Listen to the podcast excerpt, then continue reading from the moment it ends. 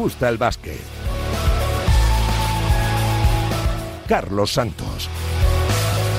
Y Víctor Palmeiro, haciendo que este espacio suene a la perfección. ¿Qué tal? ¿Cómo estáis? Muy buenas. Bienvenidos una semana más a Nos gusta el básquet. Y es que nos gusta y mucho la Copa del Rey, para la que ya vamos descontando días en Badalona. Será el próximo 16 de febrero, cuando comience posiblemente el torneo más especial del baloncesto español, un formato imitado, copiado y que funciona a la perfección y un torneo que volverá a reunir a los ocho mejores equipos con sus aficiones en una ciudad que respira baloncesto y que ya vive el eh, torneo del CAO, para el que ya tenemos cruces y bombazos, y es que el gran titular del sorteo que nos dejaba el eh, lunes en eh, Badalona es que no habrá clásico en la final, no se repetirá la final más repetida de los últimos años, y es que Barça y Madrid van por el mismo lado del cuadro y solo se enfrentarían en caso de superar los duros escollos de cuartos de final en una semifinal del eh, sábado. Así quedan los emparejamientos. El eh, jueves 16 comenzará la Copa con el Real Madrid-Valencia, seguirá con el Unicaja Barcelona. El viernes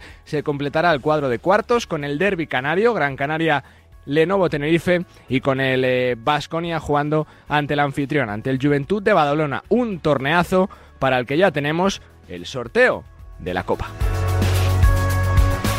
Y vamos a ir poniéndole voz a lo que será el torneo del CAOT dentro de que todavía quedan tres semanas y seis o siete partidos según los equipos para llegar a ese torneo, pero muchas ganas de disfrutarlo. Arrancará la Copa con un partidazo, con un duelo que se jugó por última vez en las semifinales de la Copa de Valencia. Real Madrid, Valencia, Básquet, Herreros y Víctor Luengo.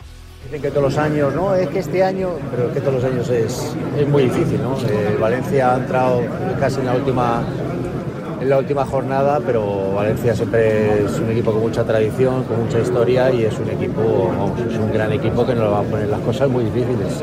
Si queremos eh, jugar semifinales vamos a tener que jugar un gran baloncesto y, y estar preparados para una guerra.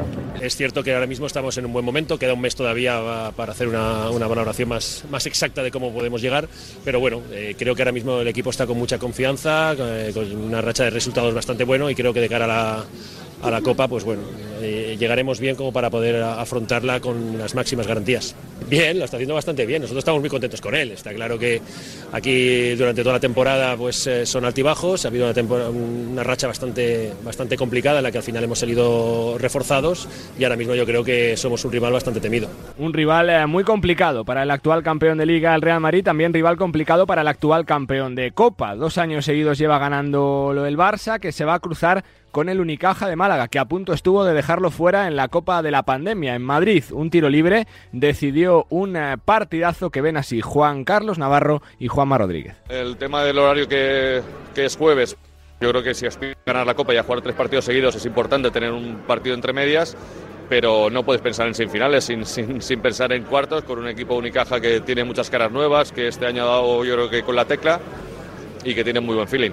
Bueno, la Copa siempre es difícil. Nosotros llegamos dos seguidas eh, y aspiramos a ganar una tercera. Eh, el momento, yo creo que una de las claves es llegar bien a ese momento y con los máximos efectivos eh, en buena forma. Bueno, nosotros estamos contentos, proyecto nuevo con muchos jugadores, creo que como he dicho antes hemos hecho una muy buena primera vuelta, tenemos nuestro pabellón cada vez con más gente, la gente ilusionada, vamos poco a poco.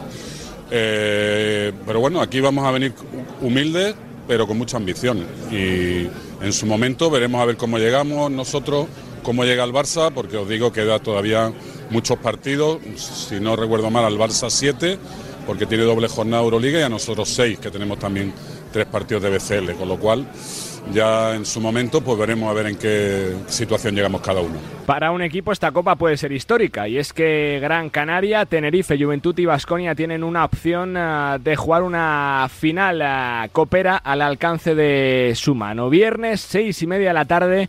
Derby Canario, partidazo con ilusión en las islas y también en boca de Sitafa Sabané y Aniano Cabrera. Me gusta, yo creo que siempre encantan los derbis porque sé que a nuestras aficiones les encantan los, los derbis, son dos clubes hermanos, pero en la cancha obviamente hay mucha rivalidad y creo que dará para un plus todavía si cabe ¿no? durante este partido. Creo que todo el mundo además entre esos ocho ha demostrado ser capaz de ganar a los otros. Hemos ganado a la Peña ayer, ganamos al, al, Barça en su momento, el Lenovo Tenerife nos ganó en nuestra casa, repito, aquí creo que es una copa donde no habrá realmente tapados y tampoco grandes favoritos. Bueno, los viejos rockeros mandan. Eh, y, tanto Semadini como Marce están a un nivel increíble, aunque cada año creo que están mejor. Eh, hemos podido mantener gran parte del bloque en los últimos años, los hemos ido retocando para intentar mantener un equipo bastante sólido. Y bueno, pues yo creo que lo primero que hemos tenido, pues tanto Juventud como Vasconia, la posibilidad y la suerte de que vamos por un cuadro diferente a lo que es Madrid-Barcelona.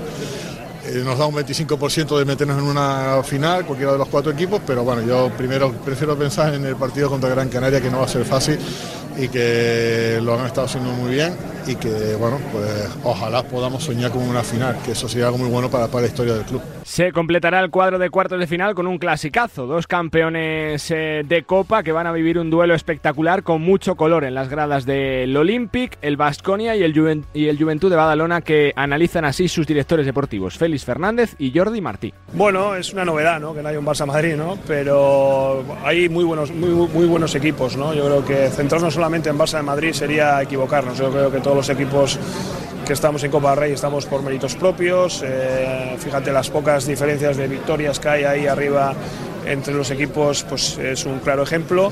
Y bueno, yo creo que todos tenemos una opción. Ganas tres partidos y eres campeón. Entonces, bueno, hay que ir día a día. La Copa del Rey es lo que tiene. Nunca se sabe, ¿no? En la Copa, porque la verdad es que la CB está a un nivelazo. Sí. Evidentemente, hay los grandes equipos, grandes presupuestos, ¿no? Que sobre todo hay más fondo de armario, ¿no? Para estos torneos que pero, pero sí que está muy competitiva y todos podemos asaltar ¿no? Es la copa, o sea que vamos a luchar y ilusión la tenemos toda, estamos en casa con nuestra gente que puede empujar y bueno, mucha ilusión, es un buen momento, estamos con los ocho mejores, o sea que eh, este, esta Copa del Rey para transmitir ilusión. La Copa del Rey de Básquet, un torneo que viviremos, que disfrutaremos y que por supuesto contaremos en la radio del deporte que es eh, la radio del básquet. Y más allá del eh, torneo del CAO pendientes de la Liga Endesa que nos dejaba a Valencia clasificándose para la Copa una muy buena primera vuelta de Obradoiro, eh, con nueve victorias y ocho derrotas, ha quedado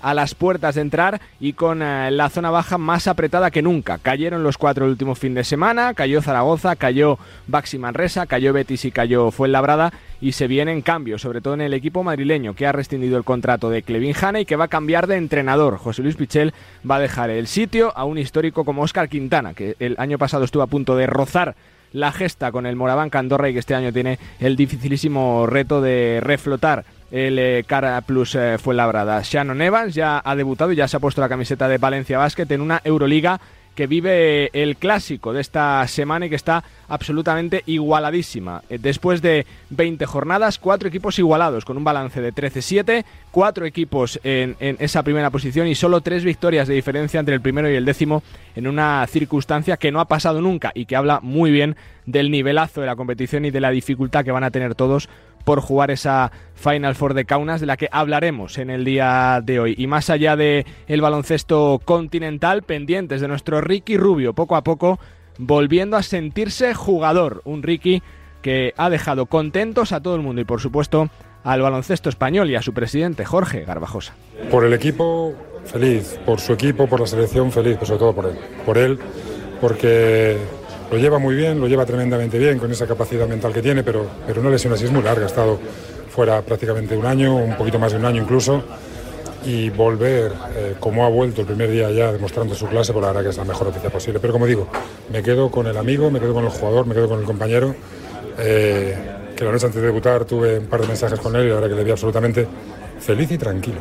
En baloncesto femenino siguen monopolizando las noticias el Perfumerías Avenida, que ya encontró nuevo técnico, la figura del gallego Pepe Vázquez, con el que charlaremos en un ratito, pero que ha perdido a su gran estrella, Erben Dakic, que ha pedido salir por eh, voluntad propia, tiene una oferta muy potente del Cucuroba, de Roberto Íñiguez, ex entrenador de la Avenida, que le puede hacer una buena jugarreta a su ex equipo, dejándola sin su principal ah, jugadora. Y también desde aquí muchas felicidades a la gente de estudiantes que en este 2023 está celebrando su 75 aniversario. El primer gran acto que va a tener el aniversario será este próximo domingo con el Estudiantes Lleida de Leporo con el objetivo del conjunto colegial de regresar sí o sí a la máxima competición del baloncesto español. Pancho Hasen. Es lo que tenemos, tenemos un reto, esto es deporte, hay que luchar, hay que, hay que intentar eh, volver a, la ACB. No, es un camino fácil, está clarísimo que, que hay que respetar también la Leboro porque es una competición muy, muy exigente pero en eso estamos luchando, luchando e intentando hacer las cosas de la mejor manera posible para, para devolver al club al lugar que se merece. Yo soy optimista, siempre creo que sí, que puede ser el año y estamos trabajando para eso. Sabemos que es una eh, que tenemos equipos a día de hoy que están por encima nuestro, caso de Palencia y de Andorra, eh, pero todavía queda mucha liga por delante. No hay que olvidarse que hay dos ascensos, uno es el directo, el otro es eh, por la por la vía de, de playoff y la Final Four. Lo que hay que hacer es seguir estando, esperar las oportunidades y ganando partido a partido. Por cierto, que el 11 de febrero, viernes, eh, se va a disputar eh, la final de la Copa Princesa entre el Palencia y el Moraván Candorra, los dos eh, mejores equipos de la primera vuelta en el Aleporo. Así está el mundo del baloncesto, que late muy fuerte y empieza a coger calor en esta parte decisiva de la temporada. Enseguida estamos hablando del sorteo de Copa de Valencia Basket, tenemos prota también del Zarguiris de Kaunas y viajamos a Salamanca. Casi nada. Bienvenidos una semana más a Nos Gusta el Básquet.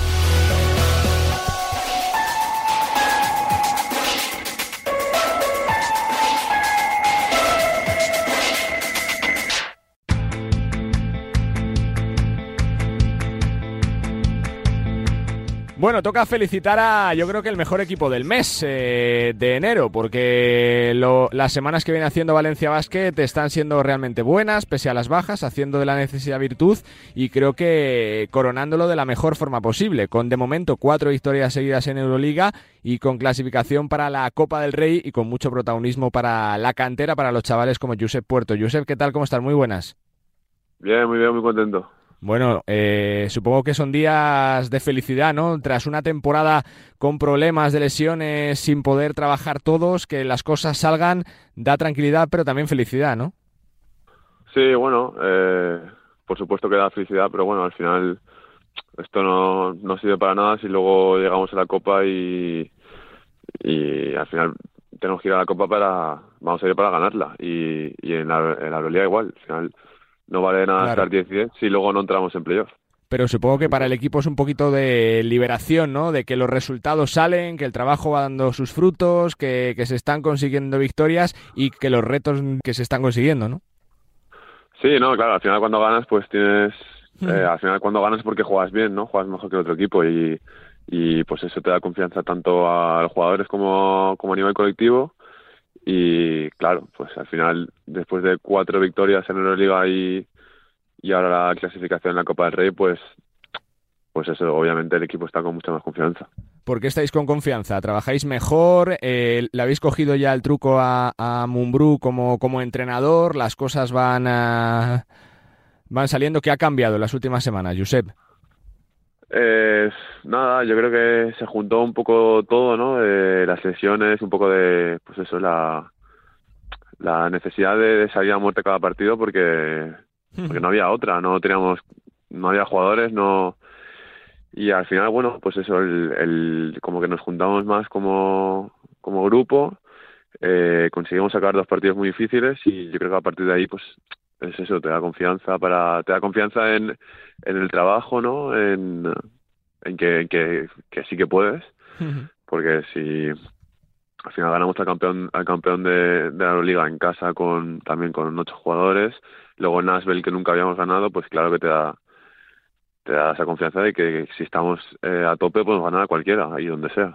Y para los jóvenes es un em, máster rapidísimo, ¿no? En, prácticamente 3-4 meses, poneros a jugar eh, con, con, mucho peso dentro de la rotación, dentro de los partidos, algo que también eh, sirve mucho, ¿no? Tanto para el presente como también para el futuro, Josep. Sí, al final eh, cuando juegas solo en liga, aunque no, aunque no juegues 20, y pico minutos cada cada día eh, hay muchos partidos y, al final vas sumando mucha experiencia y pues eso, al cabo de tres o cuatro meses ya pues te notas como pues con muchísima más experiencia que si jugases una competición y pues eso, eso te voy a decir que, al final la, la Euroliga te curte mucho. ¿Cómo es Alex como entrenador? Eh, ¿Se ha cambiado mucho la forma de trabajar de otras temporadas? ¿Qué os dice? ¿Cómo transmite el mensaje, Mumbrú? Bueno, es un entrenador más táctico que se fija mucho en los detalles, quiere, o sea, para cada para cada situación hay una regla, eh, más eso, más más, más detallista en, eh, en pequeñas cosas. Y y nada, eso, eh, yo diría que, que, eso, mucho más táctico que, que otros para alguien de la casa como tú, Josep, que lleva allí mucho tiempo, que se ha formado en la cantera, debutar en el primer equipo, consolidarte en la rotación, jugar minutos eh, de importancia, estar con la selección, ¿cómo calificas todos estos meses, todo lo que te está pasando? Nada, yo creo que al final lo que me, lo que me, me faltaba estos últimos años era tener un poco de estabilidad, porque al final el año pasado fue casi que mi primera temporada en un equipo sin que pasase nada raro y esta es mi segunda, entonces yo creo que pues eso, al final con un poco de estabilidad, de ganando experiencia y entrenando cada día con buenos jugadores, pues las cosas van, o sea, las cosas salen y, y por supuesto el trabajo diario que no que no falte. Eh, tras conseguir el primer pasito, que es la clasificación para la Copa, quedan todavía tres semanas para ello. Supongo que otro, otro de los retos de la temporada es tratar de terminar en playoff, ¿no? Pero es que este año está tremenda la competición, Josep. O sea, entre, entre el primero y el décimo hay solo tres victorias. Todos los proyectos quieren estar entre los ocho primeros. Es una exigencia gigante, ¿no? Tremenda. Sí, la verdad es que está siendo una Euroliga pues de las más igualadas, ¿no? de la historia. Y bueno, eso te recuerda que cada partido es importante, que bueno, que hay que seguir, que a lo mejor pierdes contra un colista, pero luego ganas al, líder. O sea, no, al final cada partido en cada partido ganado en Euroliga es, es para celebrarlo y es para eso y sobre todo eso ir ir ir mucho partido a partido de que y eso centrarse en en qué es lo siguiente y olvidarse del, pasado y del futuro y, intentar sacarlo sea como sea. Me quedan tres para terminar, Josep. Quedan todavía semanas, días, pero del Madrid, ¿qué decimos? Eh, ¿Cómo se encara el sorteo? ¿Qué te parece ese duelo, Josep? Bueno, todavía faltan un par de semanas para, para la Copa del Rey, que pueden pasar muchas cosas de, por el camino. Eh, y nada, yo creo que al final para lo importante de la Copa es ganarla, ¿no? Y para ganarla siempre vas a jugar o contra pues contra uno de los grandes. Entonces, pues bueno, nos ha tocado el Madrid en el primer partido, pues vamos a ir a ganar, vamos a ir a, a intentar ganarles y, ya está, ya por el siguiente, no hay que darle más vueltas. Ya está. Y te pregunto por el último en llegar, por Shannon Evans, ¿cómo está? ¿Qué, es, qué puede sumar dentro del equipo? ¿Cómo le has visto estos primeros días trabajando con él, Josep? Bueno, ahora obviamente está en un proceso de adaptación. eh, está claro que no es fácil eh, venir de un equipo que juega una competición a un equipo que juega Euroliga porque los entrenamientos son los que son y pues eso, la, dinámica es muy diferente, pero bueno, eh, no hay entrenamientos pero sí que hay partidos, entonces eh, bueno, yo creo que nos puede ayudar, eh, intentar ayudarle lo máximo posible para que se adapte al 100% cuanto antes y, eso, y a sumar un, un nuevo jugador que nos pueda, que nos pueda aportar cosas. Y la última que te hago, para alguien que, que, conoce de sobra Valencia Basket, la afición de Valencia Basket, que se, que se exija mucho al equipo casi siempre como es, eh, bueno, genera más presión de la necesaria, que, que se tenga a veces eh, cierta prisa, ¿cómo lo calificas, Josep, de que la afición sea exigente? ¿Lo preferís vosotros o no? Yo, sinceramente, a mí me gusta que sean exigentes, pero también eh, que sean coherentes a la vez, ¿no? Eh, que tengan paciencia con los proyectos, que, que al final, eso, que los proyectos necesitan paciencia y que, sobre todo, que nos intenten ayudar, que no, eso, que no vayan en contra de nosotros. Nosotros, obviamente, queremos que las cosas vayan bien, eh, así que lo que queremos en, en la Fonteta es que haya un ambiente bueno. Eh, que haya un ambiente de básquet, pero eso, que... De las canchas más calientes de Europa, cuando está on fire, Josep. O sea, sí, sí, sí, no, sí, sí. Eso, ¿no? Que, que la gente que, que se deje la negatividad en casa y que, que sí, que no, que no vengan a... Eso es. Eso, a contaminar el, el ambiente que, que, que hay ahora mismo. Pues Josep, que felicidades por el temporadón que estás haciendo, por consolidarte en la en, en, la liga, que no es nada fácil hacerte hueco y sobre todo felicidades también por el trabajo en lo colectivo, cumpliéndose los objetivos y que Valencia esté un año más en la Copa del Rey. Suerte y gracias, Josep. Muchas gracias, muchas gracias. Josep Puerto, jugador de Valencia Basket, uno de los destacados en la temporada del conjunto Taronja. Yo creo que el mejor equipo del mes de enero está jugando absolutamente fenomenal y consiguiendo resultados. Cuatro victorias de momento seguidas en Euroliga y también esa clasificación, ese objetivo cumplido de estar en la Copa del Rey. Su rival, nada más y nada menos que el actual campeón de liga, el Real Madrid. Venga, tiempo para analizar eh, todo lo que está pasando en el mundo del eh, básquet y nada mejor eh, que hacerlo con eh, dos fenómenos. Lucas A. Bravo, redacción del Mundo, ¿cómo están? Muy buenas. Hola, muy buenas, ¿cómo estáis? Y también comentarista de Dazón. Saludo también a David Sardinero, director de Gigantes, eh, también comentarista en Dazón, ¿cómo estás? Muy buenas, ¿cómo estáis? Un abrazo. Y también preparando la gala de Gigantes, que es otro de los must del calendario baloncestístico de las uh, próximas semanas. Comienzo por ti, Lucas. Eh, lógicamente es complicado eh, profundizar, pero bueno, tu primera sensación ¿no? sobre el sorteo de Copa, ¿qué te ha parecido? Mm, Bueno, pues la verdad que, bueno, hacía muchos años que, que no llegaban, creo que los ocho equipos entre comillas, más poderosos de la CB. Eh, hoy por hoy, económicamente, yo creo que son los ocho primeros presupuestos. Y, y, y, no hay, por decirlo así, ninguna sorpresa, ¿no? Esa copa, supongo que, es, que la sorpresa es que no hay sorpresa. Y creo que, claro. que a priori, eh, es la más eh, igualada que recuerdo en, en, la, en lo que es la, la, los cuartos de final, ¿no? Ni, ni Madrid ni Barça eh, tienen un rival sencillo, como te, recordamos otras ediciones que siempre a lo mejor para empezar alguno podía tener un poco más claro el camino, pero tanto Valencia como Unicaja, Valencia por, por cómo está superando las adversidades, cómo está compitiendo en Euroliga, se acaba de reforzar con Saron Evans, es posible que recupere jugadores sí. Y Unicaja, que está siendo para mí una de las grandes noticias de la temporada, eh, son rivales muy difíciles para esa primera ronda y luego el posible enfrentamiento en cuartos, o sea que va a haber eh, tensión desde el principio y en el otro lado del cuadro un derby canario que tiene además de morbo mucha igualdad y va, va a tener mucha tensión y un Juventud Basconia que también es una, una eliminatoria abierta, ¿no? Basconia eh, parecía estaba mejor en ese comienzo de temporada, pero ahora le vienen problemas, eh, lesiones, eh, un pequeño bache y Juventud está compitiendo muy bien, tanto en ACB como en Eurocup, así que a priori es difícil establecer eh, favoritos en las eliminatorias, otros años a lo mejor era más sencillo, ¿no? Da la sensación que es así, ¿no, David? Que, que falta mucho todavía, pueden pasar cosas, pero que es que es complicado decir quién va a ser el campeón de este año, ¿no?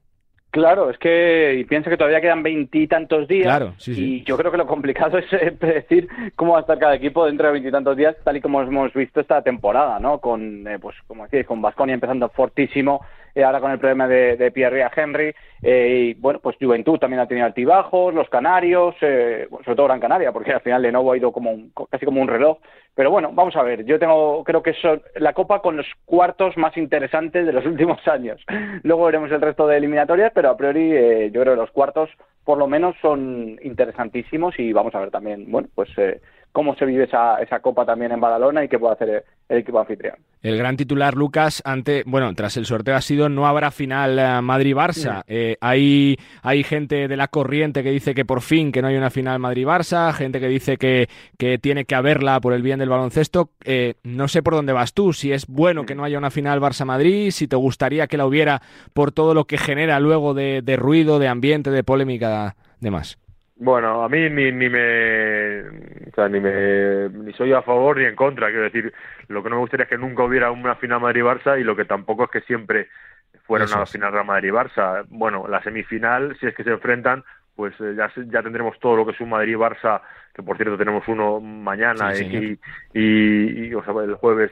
Es decir, que, que lo veo muchas veces. También es bueno que haya otros equipos, a mí, bueno, lo que más eh, me, me, bueno, me puede preocupar es que los, ya no solo la Copa, que creo que son las 13 últimas, eh, han sido de Madrid y Barça, sino todos los títulos nacionales. Se han repartido los últimos, eh, la verdad que menos, yo creo que aquella liga de Basconia. Hay un eh, demasiada eh, dominio de ambos, cosa que hace 10, 15 o 20 años no pasaba con Basconia, con Unicaja, equipos que sorprendían.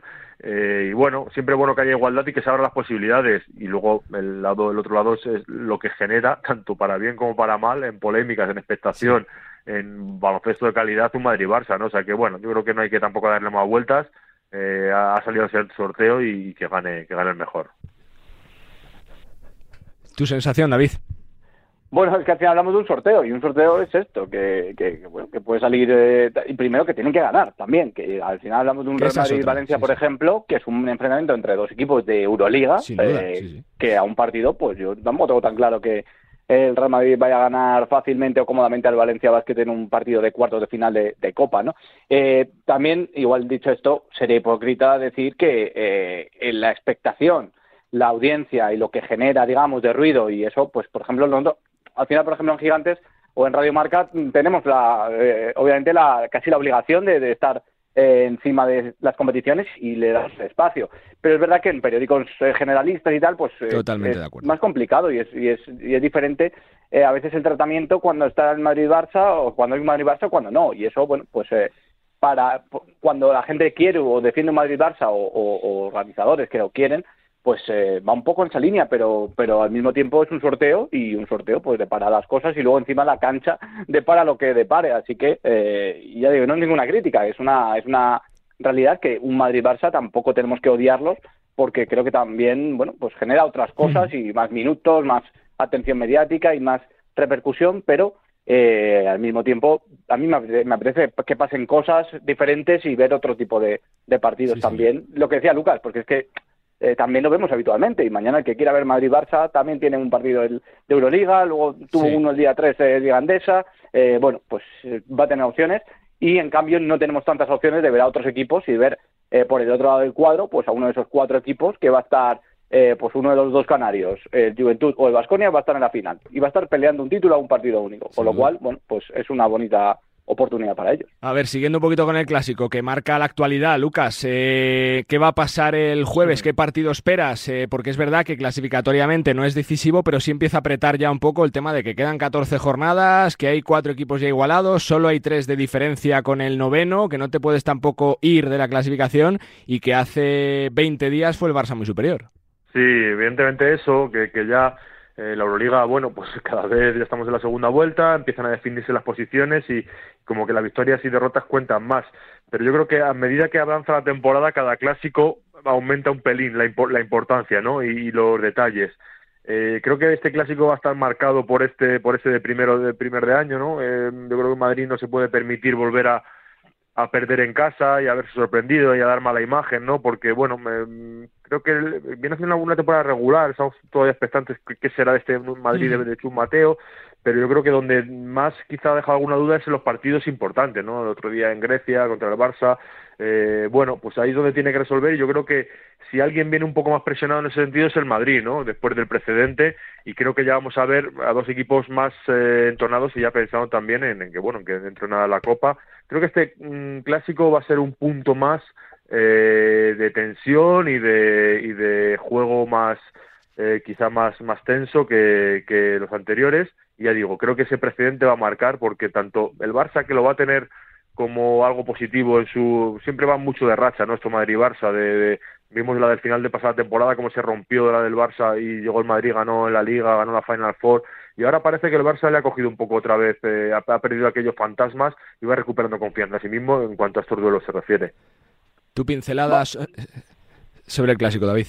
Sí, vamos a ver, vamos a ver qué tipo de partido vemos y vamos a ver también la importancia que tiene clasificatoriamente, porque tal y como está la Euroliga de, apretada, pues eh, yo creo que ahora va a dar un poco más de vértigo que en la primera vuelta los equipos que enganchen rachas de dos o tres derrotas consecutivas. Y el Real Madrid, por ejemplo, viene de perder contra Olympiacos, con lo cual eh, ahora tienes un pelín el precipicio de decir, bueno, es que mm, si me cojo una racha de estas negativas de perder cuatro partidos, cinco partidos seguidos, tres partidos seguidos, eh, me voy a acercar un poquito más a ese borde del top 8 y en cambio, bueno, pues el que gane va a tener ese, ese punto de, confianza. Yo también tengo ganas de ver eh, cómo responde un Real Madrid que no está eh, dando su mejor versión ante los equipos del top 8, digamos, a los equipos de la parte alta de, la clasificación y que en cambio sí que ha ganado casi todo contra equipos de fuera de, de esas de esas posiciones de, de, la clasificación. Y es una buena oportunidad pues eso para, para ver cómo reacciona o cómo eh, afronta eso y cómo eh, afronta un final de partido, si lo hay, apretado, que quizás es la otra asignatura pendiente del, del equipo blanco esta temporada. Y por cerrar, precisamente por el resto de la Euroliga, eh, vosotros que la seguís eh, semanalmente y muchos eh, partidos que estáis, por supuesto, encima de ellos, tu sensación, Lucas, sobre lo que va a pasar de aquí al final de la liga regular, porque claro, estamos viendo fuera de los ocho primeros al EFES, Milán ya desahuciado a cinco partidos del playoff con su técnico pues prácticamente ya dejando la temporada por eh, perdida, con muchos equipos que están ahí eh, con la opción del top 8 para repetir presencia como Valencia, como Partizan, como Estrella Roja. Eh, ¿Qué sensación te da? Porque es claro, Zalgiris quinto parece que no baja el ritmo, es que es complicado predecir cualquier cosa, ¿no? Sí, eh, la sensación de la temporada es de una igualdad tremenda como no conocíamos otras temporadas. Eh, pero es verdad que ya se empieza un poco a definir. Lo primero, como tú decías, esos dos equipos que estaban por debajo de las expectativas, que tanto Milán como F, bueno, vemos que Milán eso no lo levanta nadie y me parece una de las grandes noticias para mal de la temporada, porque la inversión era tremenda. Recuerdo una frase de Ataman nada más empezar la temporada diciendo que F y Milán iban a jugar la final y que era su gran rival y bueno, económicamente el despliegue que ha hecho ese equipo y que todavía hay rumores. Colista Lucas con 6-14 de balance, eh, que es tremendo, es, que es tremendo. Sí, una racha de 10 derrotas seguidas, es tremendo.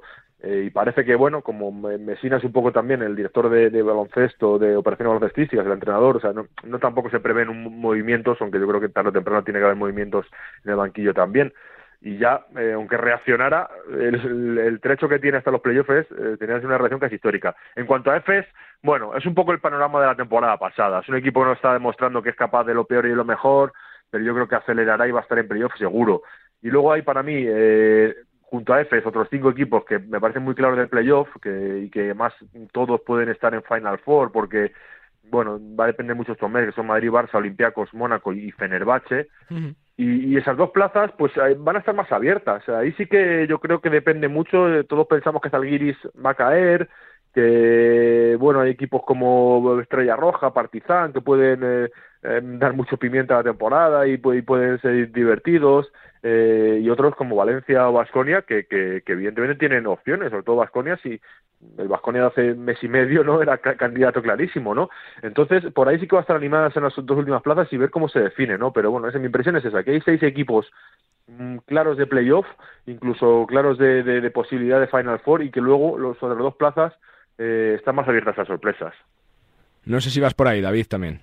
Sí, yo creo que lo que vamos a notar ahora es que, que sacar cada victoria va a costar muchísimo y que cada partido, eh, igual que había algunos en los que, bueno, dentro de esa igualdad, pues eh, hay días en los que los equipos no salen con la misma energía que otros y eso es una realidad y hay veces que, pues, jornadas dobles, jornadas de viajes, tal, jornadas de bajas, pues un poco a veces eh, algún partido, pues puedes entender que este lo puedes perder. Pero es que tal y como está ahora, de igual, de, igualado todo, de, de apretada esa parte intermedia de la clasificación, yo creo que no vamos a ver, o que vamos a ver batallas reales por cada partido porque porque va a ser muy difícil sumar victorias y ojalá que por lo menos los, los cuatro equipos españoles pues puedan estar por lo menos peleándolo todo hasta el, hasta el último día. Veremos cuántos se meten en, en ese top 8 vaya meses que nos quedan y aquí por supuesto que los disfrutaremos y que los contaremos. Chicos que es un placer. Muchas gracias. Un placer, un saludo. Gracias, un abrazo, chao. Lucas Bravo desde el Mundo y desde Dazón, David Sardinero, director de Gigantes, y también desde Dazón, dándonos su pincelada del sorteo copero, del clásico de Euroliga y de cómo está la máxima competición continental, más igualada que nunca. Qué sprint final que nos queda. Tremendo. Nos gusta el básquet. Bueno, pues en este nos gusta el básquet, más allá, por supuesto, de la Copa del Rey, tenemos que hablar y mucho de la Euroliga, porque hay un equipo que creo que está sorprendiendo a todo el mundo. Va, eh, eh, es eh, el quinto clasificado de la competición, es el Zalgiris de Kaunas. La Final Four se juega en Kaunas y creo que el baloncesto lituano está rugiendo más que nunca en los últimos años. Y en el cuerpo técnico del, del, conjunto de Kaunas encontramos a Tautvida Sabonis. Muy buenas, ¿qué tal? Hola, ¿qué tal? ¿Cómo estás? ¿Todo bien? Todo bien, todo perfecto. Bueno, no sé si, si sobrepasando cualquier tipo de previsión que se tenía a principio de temporada con estos resultados, Vidas. Bueno, obviamente nadie, nadie nos esperábamos estar tan, tan arriba o, estar jugando tan bien, especialmente después de la temporada pasada que, fue de, una de las peores de, de la historia del club. Eh, hicimos muy buen trabajo durante, durante el verano para conseguir los jugadores que quisimos y con el entrenador a borde después del año pasado. Eh, todo ha salido más o menos, mano, como, como se dice, bien. Obviamente queremos más, queremos seguir trabajando, pero, pero la verdad que muy contentos y, y trabajando cada día para, para, seguir ganando más partidos. Los resultados están saliendo, quedan 14 jornadas y con el reto, ¿no? Incluso de, de, que, oye, que la Final Four es en casa y que sería una pasada jugarla, ¿no? A ver, soñar es gratis, obviamente, pero la, viendo, viendo el panorama de la Euroliga de este año, de que del primero al octavo, sí. del, del, décimo, estamos a una victoria, a una derrota, muchas cosas cambian. Eh, hay que, como se dice, soñar es gratis, pero hay que trabajar cada día, hay que, hay que ganar cada partido que, que te viene, cada semana es una batalla.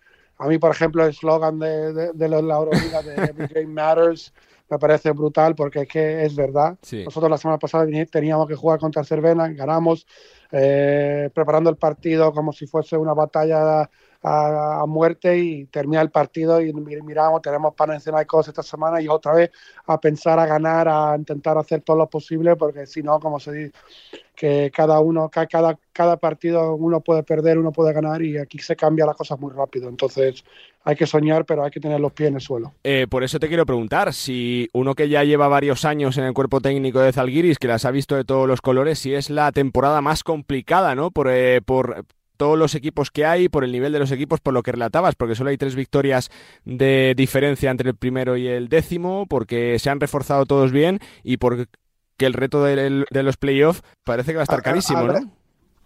Sí, habiendo que muchos equipos han puesto dinero con la llegada de Virtus, obviamente Mónaco, eh, el dinero parecía que a lo mejor sin los rusos iba a ser diferente, pero, pero se ve que todo el mundo ahora quiere ganar eh, solo, solo, solo hay ocho plazas de, de, de playoff y, y, todo el mundo quiere jugarlas. Es de lo más bonito, me imagino. Yo no, no he estado en uno, pero es una cosa que tiene que ser espectacular jugarla.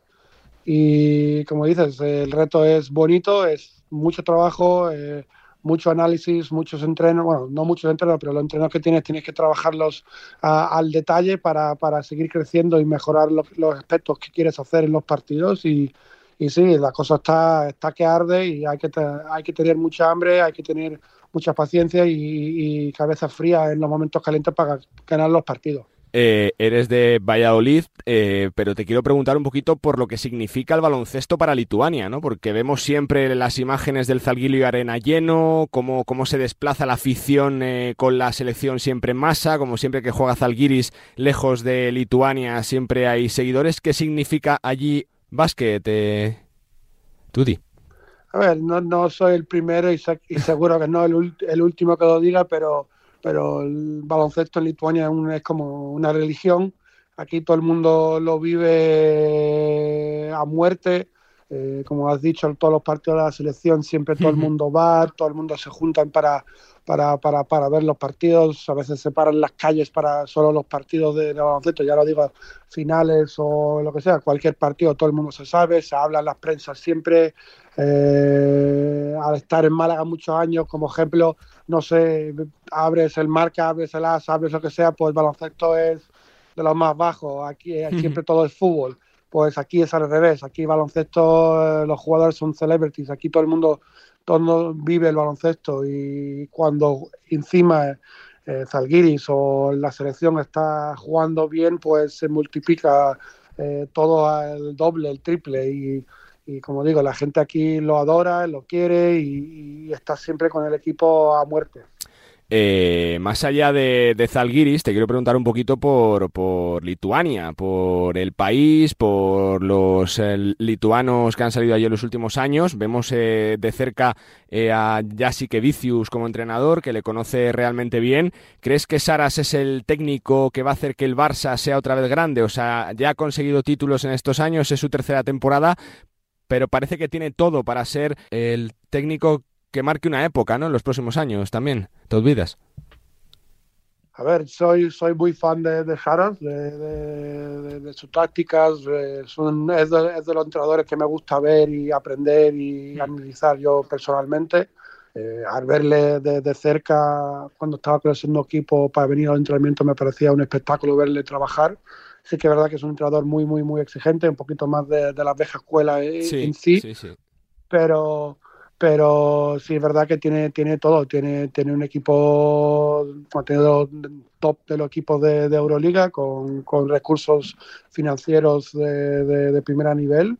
Eh, es verdad que ahora, que es su segunda, tercera temporada, si no me equivoco, ahora, eh, tercera, ya el equipo estará más acostumbrado, del staff, eh, toda la, la, gente de arriba, y viendo el panorama del equipo se ha, se ha reforzado muy bien y yo creo que sí es verdad que son de los favoritos. Ahora que los gane eh, una Final Four no es, no es, no, es una final a, tres partidos como eh, las finales de la, liga doméstica. Es a un partido, muchas cosas pueden pasar. Tú puedes hacer la mejor planificación de, del partido, tú puedes haber hecho la mejor temporada de, la historia, pero a un partido, jugadores eh, son cosas mentales. Un día no tiene, no tiene el día el jugador que tú necesites el otro equipo lo hace muy bien y, viendo por ver, eh, Ataman F ha ganado los últimos dos, dos, años porque en los momentos claves los jugadores hacen los partidazos y se ganan y al final a un partido muchas más veces yo creo que son partidos de, los jugadores que los entrenadores. Entonces, muchas cosas que pueden pasar, pero sí que es verdad que quiero y siempre al ser lituano quieres que los lituanos lo hagan bien y espero que Sara triunfe y, marque época como digas tú, como dices tú en el, Barça. Voy terminando, te pregunto un poco por ti. ¿Tienes referentes como entrenador? ¿Te olvidas? Llevas ya tres temporadas, si no me equivoco, en el cuerpo técnico de, de Zalgiris. No sé si tu reto a medio y largo plazo es ser primer entrenador, ya no solo en Kaunas, sino en cualquier eh, proyecto que te seduzca, ¿o no? No sé, a ver, todavía soy bastante joven. El primer Muchísimo, año que, que yo creo que no hay ninguno este año en, mi, en nuestro equipo que sea mayor que yo. El año pasado tenía a Jan Kunas, a Milagnis, ahora mentira, Calnietis, que tiene 36 años, yo tengo 31. ¿sabes? Caramba. Eh, al final, para ser buen entrenador también es eh, experiencia, es eh, vivir cosas, es ver situaciones, playoffs, como digo, ser asistente en unos playoffs de la Euroliga sería espectacular solo para mi crecimiento. A, corto plazo estoy contento, no, no me quejo, eh, desde que dejé de jugar estoy en una situación idónea para aprender, para estar cerca de la familia, para, para seguir creciendo y a largo plazo pues a lo mejor sí, no sé, no, no, no pienso tanto en eso y pienso en el día a día y el trabajo diario ya me pondrá en el sitio donde tenga que estar. Por supuesto. Dos que me quedan. Te pregunto si después de enfrentarte a todos los rivales tienes uno esta temporada que digas que lo ves eh, más favorito que el resto para ser campeón de Europa. No sé si Olympiacos, Efes, Barça, Madrid, ¿quién te gusta más? A mí, de, los equipos que eh, es de los equipos que yo tuve que hacer el scouting porque somos dos entrenadores que lo hacemos, pero eh, ya el año pasado me gustaban muchísimo y este año al hacerlos, al ver los partidos, es, también de, los, de, algunos entrenadores que me gustan ver, es Barzocas y Olympiacos, como, como has dicho creo que está muy bien, creo que tiene un equipo muy complementario, creo que al tener el equipo casi entero del año pasado les da ese, plus De, experiencia y juegan, para mi opinión, un buen baloncesto y creo que pueden ser de esos que pueden dar otro, otro paso adelante y podrían ganar. También a un mm. partido muchas cosas que pueden pasar, los playoffs hay que, jugar, hay que jugarlos, pero para mí son uno de los favoritos. Y la última que te hago, te pregunto por el Bro, por Domantas, eh, por, por, su temporada. Eh, fantástico, ¿no? O sea, jugando incluso con la mano prácticamente rota, está fantástico, brutal, ¿no?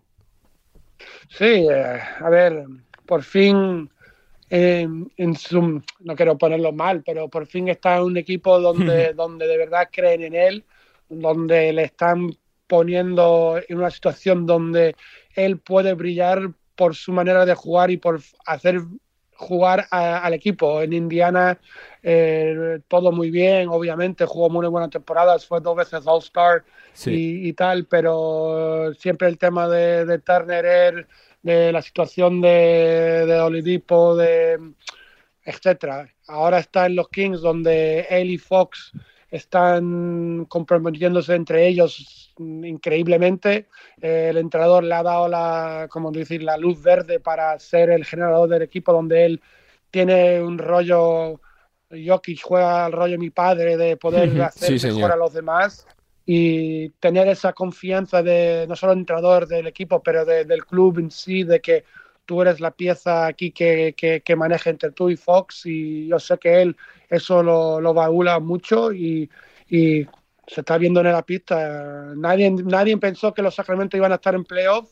Eh, no es que solo que estén en playoff, están en tercero del oeste son el número uno en puntos por, por, partido como equipo y, y sí, soy un poco como se dice bias, porque es mi hermano, pero al ver los partidos yo soy muy de Euroliga, no soy de NBA, pero disfruto viendo jugar al equipo. Juegan un baloncesto bonito. Sí que es verdad que a veces me gustaría un poco más de defensa, pero eso aquí soñamos en Europa, en Estados Unidos diferente pero, pero me alegro mucho por él. Creo que debería ser All-Star por tercera vez y el All-NBA es una posibilidad muy, muy, muy seria y, espero que siga jugando. Y es un jabato, es, es un luchador y aunque, como dices, tiene la mano rota, eh, él va a hacer todo lo posible para ganar está jugando brutal y está llevando el apellido Sabonis, donde siempre ha estado, que es en lo más alto del olímpico baloncestístico. Tautvidas, que me ha encantado saludarte, conocerte, felicidades por lo que estáis haciendo en Kaunas, que es eh, muy grande, que es una ciudad que vive por y para el baloncesto y que seguro que el equipo lo sigue haciendo así de bien y que pelea prácticamente hasta, hasta que termine la liga regular por ese puesto de los playoffs. Suerte y gracias. Muchas gracias. Tautvida Sabonis, eh, miembro del cuerpo técnico de Zalgiris, el equipo de moda en Europa, quinto clasificado y con todas las opciones del mundo para, por qué no soñar, con jugar su Final Four, la de Kaunas.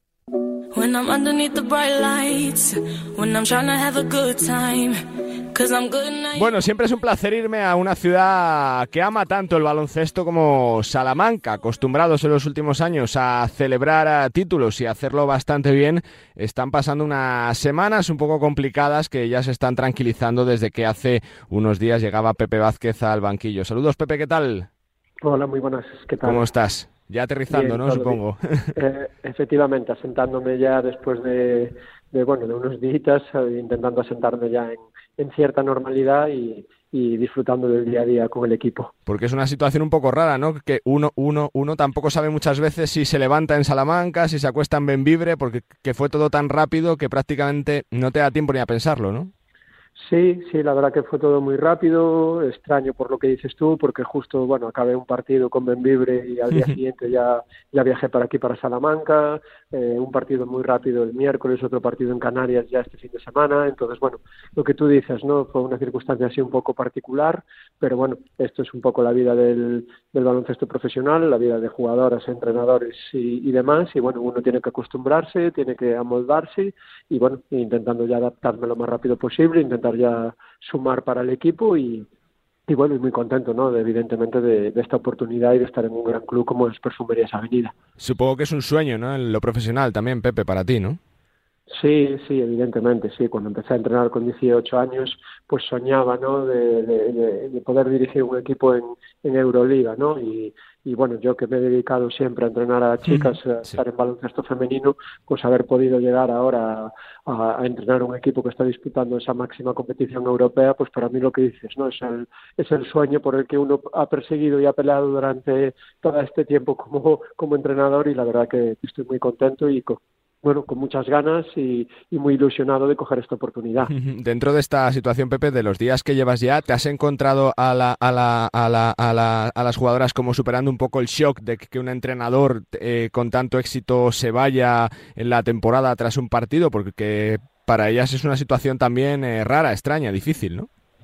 Sí, sí, evidentemente no es una situación fácil porque emocionalmente, sobre todo como tú dices, pues el grupo estaba tocado, ¿no? Al final, pues que Roberto se marche, pues es su entrenador durante estas últimas temporadas, su entrenador que tantos éxitos les ha dado y por lo tanto el, golpe anímico, digamos, pues es un, golpe anímico duro, ¿no? Pero la verdad que el recibimiento ha sido muy bueno, la, predisposición, la predisposición, perdón, de las chicas ha sido excepcional, la verdad que me he encontrado un grupo, pues que evidentemente estaba fastidiado, pero que su predisposición a ayudar está siendo muy buena y, me han recibido con los brazos abiertos, me han recibido muy bien y la verdad que en ese sentido estoy muy contento y sé que puedo contar con ellas para, para bueno salir de esta situación y poco a poco pues ir recuperando ese espíritu de, Perfumerías Avenida y, y bueno y, colocarlo donde donde se merece no lo primero que se hace en este tipo de, de situaciones es cambiar un poco la mentalidad de las jugadoras tocar lo técnico lo táctico que has hecho primero Pepe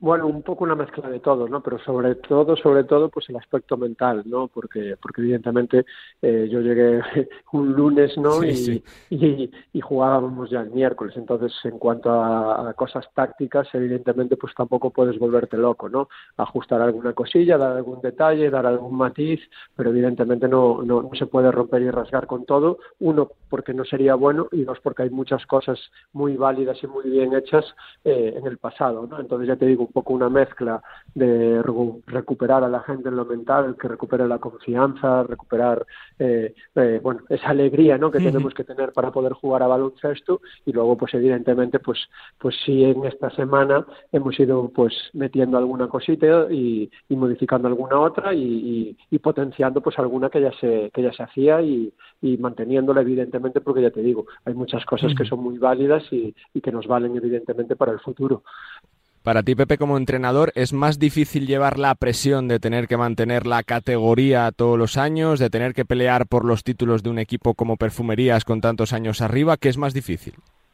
Bueno, evidentemente son presiones distintas, pero al fin y al cabo son presiones, ¿no? Eh, es verdad que, aquí, evidentemente, por lo que dices tú, no hay esa presión por conseguir títulos, por, por agradar, por hacer un juego que agrade a la gente, a una, una gran afición como tenemos aquí en, en Salamanca, pero la presión de descender pues también es, es dura, ¿no?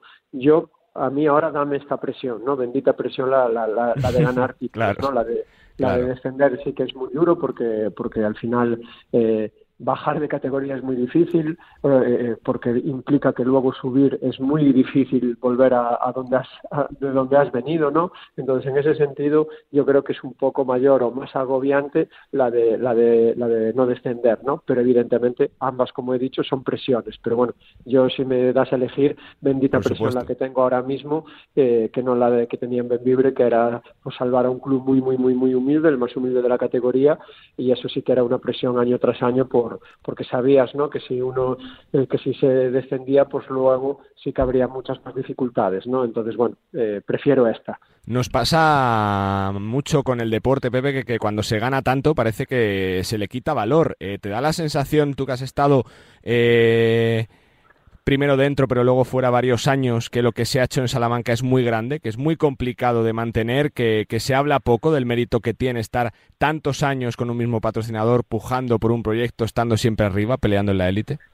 Pues claro que tiene muchísimo mérito, ¿no? Yo creo que, que, normalmente las cosas a veces siempre se valoran más fuera que en la propia localidad, ¿no? Yo creo que ya se da muy por asumido, ¿no? Porque Perfumerías Avenida va a estar ahí, que tiene que seguir ganando títulos y es muy complicado, ¿no? Porque porque el salto que está que ha experimentado estos últimos años la liga femenina es muy grande no la llegada de clubes ACB de clubes como bueno como Valencia Basket como Zaragoza eh, bueno el Girona que ya lleva muchos años eh, estudiantes bueno todos estos clubes que están creciendo mucho y que detrás tienen pues un apoyo de un equipo ACB hace que la liga sea muy muy muy compleja y que el nivel haya subido pues una barbaridad por lo tanto el nivel de competitividad es mayor y por lo tanto ganar cada vez es más difícil, ¿no? Entonces, seguir ganando a pesar de todo esto tiene mucho mérito para, para, para, para Perfumerías Avenida, para la ciudad de Salamanca y yo creo que a veces debería ser un poco más valorado, ¿no?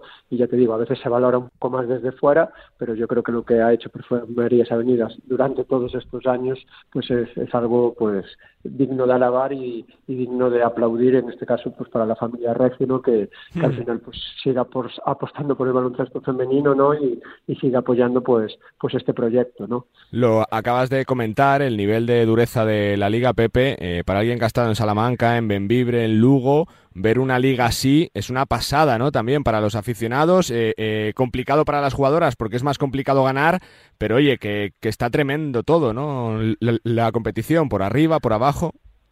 Sí, sí, sí, yo creo que el nivel este año es, bueno, el más alto, ¿no? De los últimos 10 años. Eh, yo creo que eh, económicamente todos los clubes han crecido, por lo tanto se han podido hacer más inversiones en fichajes. Creo que tenemos a todas nuestras estrellas ya nacionales prácticamente aquí, menos Astuendur, y creo que eso hace que la liga, pues como lo vemos en la clasificación, ¿no? Que vemos que, que prácticamente del puesto séptimo, octavo al, al descenso hay dos, tres victorias, ¿no? Entonces eso quiere decir que hay una igualdad tremenda, que hay un nivel tremendo y que, bueno, repito, ¿no? Que ganar ya no es fácil, que ya se han acabado esas palizas de 50 o 60 o 60 puntos a ciertos equipos en líneas generales. Ya cada partido es competido, cada partido cuesta sacarlo mucho, especialmente fuera de casa, y yo creo que eso para el espectador, al fin y al cabo, pues es muy bueno, ¿no? Porque al final eh, cualquier espectador que se acerque a un pabellón en España de baloncesto femenino en la máxima categoría sabe que va, que va a haber un bonito espectáculo de baloncesto y yo creo que eso es lo que todos queremos, ¿no? Eh, viendo un poquito el nivel de, eh, de Euroliga más allá de la Liga, Pepe, está muy lejos Perfumerías de los grandes equipos de Sopron, de Fenerbahce, de Kukurova, ya no solo presupuestariamente, sino a nivel de, estructura por tratar de pelear, porque sí es verdad que se ha metido en Final Four estos últimos eh, dos años, pero da la sensación que el escalón sigue siendo alto, ¿no? Sí, sí, el escalón es muy alto, ¿no? De estos equipos que tú nombras presupuestariamente a, Avenida, pues hay mucha diferencia, ¿no? Eh, y eso al final, pues lo que hemos dicho, ¿no? Se refleja en el roster. Es verdad que, que, este, que al final, pues, pues estos dos últimos años se ha podido ir a una Final Four, pero, pero no es fácil, ¿no? Al final se tienen que dar muchos condicionantes, acertar con los fichajes, acertar con las, bueno, con las estrellas que te vienen, eh, y que otros equipos pues no hagan estos equipazos, ¿no? Pues, pues este año pues gente como Estío, gente como el propio Sopron, que es el actual campeón, Fenerbahce, que, que ha tirado la casa por la ventana, el propio Kukurova, mm. hablamos de transatlánticos económicos que, que al final hace muy difícil competir, pero bueno, al final eh, esto es deporte, al final manda una pista de baloncesto y al final pues, nosotros lo que queremos es estar ahí a base de trabajo, a base de intentar pelearlo y, y por qué no volver a soñar con, con, con, otra llegada a la Final Four, ¿no? Pero bueno, sabiendo que es muy complicado y muy difícil por esto que, acabamos de comentar. Vaya importancia también de la región eh, de Galicia, ¿no? De baloncesto femenino, Pepe, tú que la conoces bien, ¿cuántas jugadoras han salido de ahí? ¿Cuántos equipos han salido de ahí? ¿Cuánto se cuida allí el baloncesto, ¿no? En Galicia. Sí, yo creo que, bueno, en ese sentido, como gallego, estoy muy orgulloso, ¿no? De eso, porque creo que es muy buena cantera, ya no solo de jugadores y jugadoras, sino también de entrenadores. Creo que hay muy buen nivel y, están saliendo pues, pues tanto jugadores para la élite como jugadoras como entrenadores para la élite y, bueno, eso pues evidentemente como gallego que soy, pues la verdad que, me hace sentir muy orgulloso y, y, bueno, al fin y al cabo también tenemos buena representación con el Obradoiro y el Brogan en la Liga CB, eh, con el Ensino de Lugo ahora en la Liga Femenina, pero también estuvo el Ferrol que ahora mismo está peleando para volver a, la máxima competición, de tres equipos en Leporo, bueno, que creo que el baloncesto en Galicia se cuida y como, como acabo de decir, creo que, que es muy bueno ¿no? que salgan jugadores y jugadoras para la élite y entrenadores, evidentemente. Y la última que te quiero hacer, Pepe, justo acaba de salir, eh, comunicado oficial hace poquitos minutos, Erben Dakic eh, fuera del equipo, pide salir por, por, voluntad propia porque tiene otra propuesta. Supongo que, que el palo dentro de, del grupo es duro y que va a tocar reconstruir otra vez, ¿no? Sí, sí, bueno, eh, en estas últimas horas pues ha recibido como, bueno, como bien dice el comunicado, ¿no? Una, una oferta muy muy importante económicamente de otro bueno potente club europeo. Y, bueno ha pedido salir y, bueno desde la política del club eh, clara de no tener a nadie que no quiera estar pues pues se le ha facilitado pues esa esa marcha y evidentemente pues también con una indemnización por parte del club al que al que va a ir no entonces bueno como bien dices tú toca toca reconstruir toca intentar mirar otros posibles refuerzos y, y bueno eh, evidentemente sustituir la pieza que, que se va no y en ese sentido pues el club está trabajando en ello y, y un poco pues pues como bien dices no reconstruir todas las piezas y y al final pues pues construir un equipo que de aquí a lo que de aquí a lo que quede de final de temporada no sin ánimo de comprometerte, Pepe, se habla mucho de Kukurova como su destino. No sé si, si dentro del club da eh, cierta sorpresa, ¿no? Que sea el club del ex técnico de, de allí, ¿no? Donde se vaya a ir ahora mismo, ¿no? Que, que deje tan tocado al equipo con su principal jugador afuera.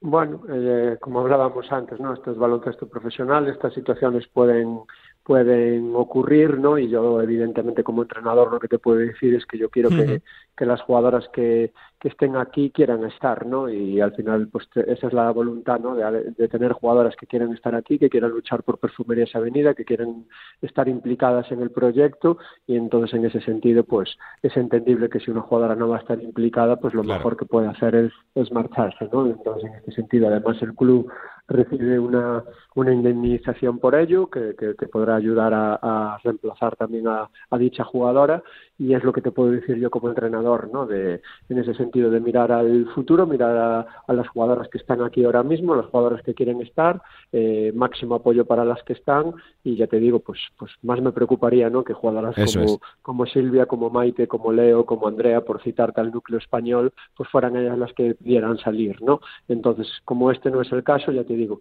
a mirar hacia el futuro y a trabajar para reemplazar a la jugadora y, y como, como bien hemos dicho antes, pues a seguir construyendo, ¿no? No sé si eres de marcarte muchos retos, ¿qué reto te marcas en estos meses, ¿no? De, eh, de aterrizaje de, de, de, la primera temporada en Salamanca.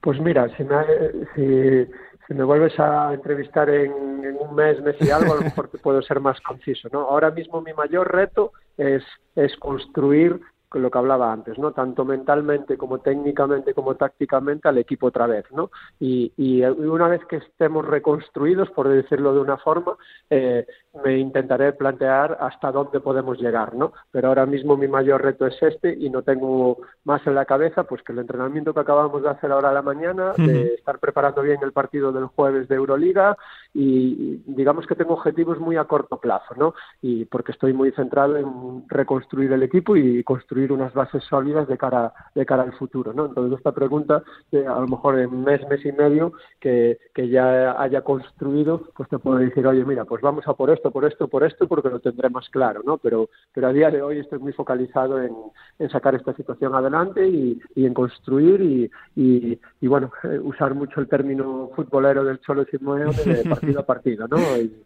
porque creo que no puede ser de otra manera ahora mismo, ¿no? Pues te preguntaremos en la previa de la Copa de la Reina, que como siempre será fantástica en Zaragoza. Pepe, que muchísimas gracias por tu amabilidad, por tu tiempo, felicidades por el reto que te ha llegado, que te lo has ganado por el trabajo en el eh, banquillo y que salga todo estupendamente. Gracias y suerte. Venga, muchísimas gracias a vosotros y un fuerte abrazo para todos. Pepe Vázquez, entrenador de Perfumerías Avenida, cogió el equipo hace 10 días después de la salida de Roberto Íñiguez y el reto es mayúsculo, gigante, construir para intentar mantener al equipo salmantino en la élite, casi nada. So bueno, y tiempo también para abrir la ventana en este Nos gusta el básquet de la NBA, de la mejor liga del mundo, que después de dejar a París se centra en el sprint final de temporada previo parón por el All-Star que llegará coincidiendo con el fin de semana de la Copa. Saluda Enrique Corbella, ¿cómo estás, Enrique? Muy buenas, Carlos, ¿cómo estás? Preguntarte primero por eh, lo más reciente, ¿no? El traspaso de Rui Hachimura de los Wizards a los Lakers, que van reforzando su equipo con vistas a jugar los playoffs. Bueno, es un jugador interesante, ¿no? Aparte de comercialmente interesante, ¿no? Sí, es un sí. jugador japonés que les abre un mercado, un mercado muy importante para la NBA y más estando los Lakers. Es un chico que les puede ayudar mucho al 3, al 4, muy físico y que todo el mundo de Los Ángeles está muy, muy ilusionado con, con, este fichaje, ¿no? El, el jugador también, evidentemente. evidentemente. Y nada, habrá que ver cómo se adapta y saber si los Lakers consiguen ese par de piezas competitivas que les ayuden a, a confirmarse como un equipo de playoff y como un aspirante al título, ¿no? Con LeBron todo puede ser. Ya que estamos con mercado, Enrique, ¿ves eh, mucho movimiento en el mercado? ¿Ves que se pueda mover quizá Billy, que se está hablando mucho de él en las últimas horas?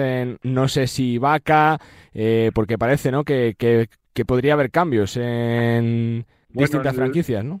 Eh, bueno, está ahora ya abierto el mercado, los rumores están disparando. Yo siempre digo, ¿no? Que las operaciones importantes son de las que nunca se hablan, ¿no? Las que están ahí tapadas. Que Cierto, sí, sí. Siempre cuando hay un traspaso grande, una operación importante, es de la que nadie hablaba, ¿no? Eso, eso suele pasar. Pero sí es verdad que, el, que un jugador que está claramente en el mercado, clarísimamente, es, es Billy Hernán Gómez, ¿no? Mm. El un jugador que para los pocos minutos que juega tiene un rendimiento en numérico muy alto, que lo mismo un día juega 18 minutos, hace 10 puntos, 8 rebotes, y luego está tres partidos sin jugar, luego le, dan tres partidos y hace unos números excelentes, luego está cinco partidos sin jugar. Está claro que no tiene la confianza del entrenador y está claro que los Pelicans querrán sacar algo importante por él, ¿no? Porque también es un suplente de lujo para ellos. El, a favor de Billy, su MVP último, y los numerazos que tiene en relación Se había hablado Boston, ¿no, Enrique, en las últimas horas, ¿no? De que incluso podría ser un buen destino, Boston, que, que ya tuvo a Juancho. de los Lakers hará un mes o dos, ¿no? Como recomendación, ¿no? Como eh, porque Van dijo que el pivot que le hacía falta a los Lakers era, era No le faltaba razón.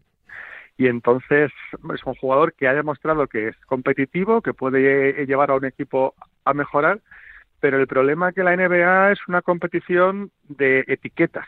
Sí y la etiqueta que tiene Billy es que no defiende. Entonces, quitarse San Benito es difícil y por entonces tiene que salir de los Pelicans y esperemos que recalen un equipo que le pongan minutos y que pueda demostrar todo su potencial. Para mí es de los jugadores que hay, no la NBA en el mundo con mejor juego de pies interiores, pocos se mueven como él. ¿Que no es el defensor más duro? Pues probablemente no.